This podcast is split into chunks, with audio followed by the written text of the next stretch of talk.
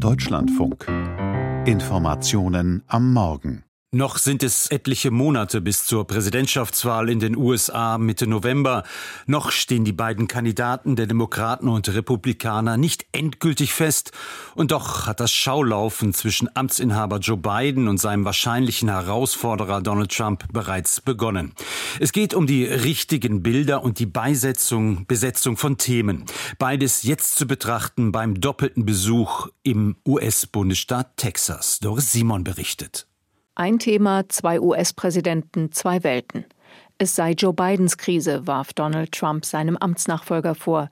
Dies sei eine Invasion, für die Joe Biden die Verantwortung trage. This is a Joe Biden invasion. This is a Biden invasion over the past three years. Zu Donald Trumps Zeiten gab es weniger Migration an der US-Südgrenze.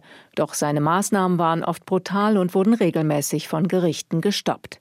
Die Behörden trennten damals Kinder von ihren Eltern, Asylbewerber wurden abgewiesen, Migranten inhaftiert. Als wiedergewählter Präsident hat Trump angekündigt, Razzien überall in den USA durchführen zu lassen, Millionen in Lagern zu konzentrieren und abzuschieben. Die Mauer zu Mexiko soll über die bestehenden 700 Kilometer ausgebaut werden, unter US-Bürgern ein zunehmend populäres Projekt. Seit der Pandemie sind über drei Millionen Migranten in die USA gelangt. Jeder vierte US-Bürger sieht die ungeregelte Einwanderung als seine größte Sorge. Donald Trump konzentrierte sich auch gestern in Eagle Pass auf diese Ängste. Migranten würden gefährliche Krankheiten verbreiten. Und obwohl die Statistik ausweist, dass Einwanderer mit und ohne Papiere weniger Verbrechen verüben als US-Bürger, bezeichnete Trump Migranten pauschal als Häftlinge, geisteskranke Terroristen. Es seien Verbrecher, Bidens Verbrecher. Now the United States is being overrun by the Biden migrant crime. It's a new form of uh, vicious violation to our country. 100 bis 250.000 Menschen monatlich sind in den letzten zwei Jahren über die US-Südgrenze gekommen.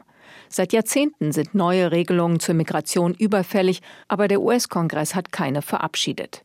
Doch unter dem aktuellen Druck und der anstehenden Wahl einigten sich Verhandler von Republikanern und Demokraten zuletzt. Milliarden Dollar für einen verbesserten Grenzschutz und mehr Personal, verschärfte und beschleunigte Asylverfahren, Abschiebung bei mehr als 5000 Grenzübertritten pro Tag. Doch der überparteiliche Vorschlag scheiterte am Einspruch Donald Trumps. Seither hat sich die Strategie im Weißen Haus in Sachen Einwanderung geändert. Nach Monaten Stille verkündet Präsident Biden bei jeder Gelegenheit, es gebe eine Lösung für die Probleme an der Grenze, auch gestern in Brownsville. Demokraten und Republikaner in beiden Kammern des Kongresses unterstützten diese Gesetze, bis Donald Trump kam und sagte, ich will keinen Erfolg für den Präsidenten. So geht es nicht. Wir müssen handeln. Bidens Trip nach Brownsville ist sein erster Besuch der Grenzregion mit Mexiko in 13 Monaten.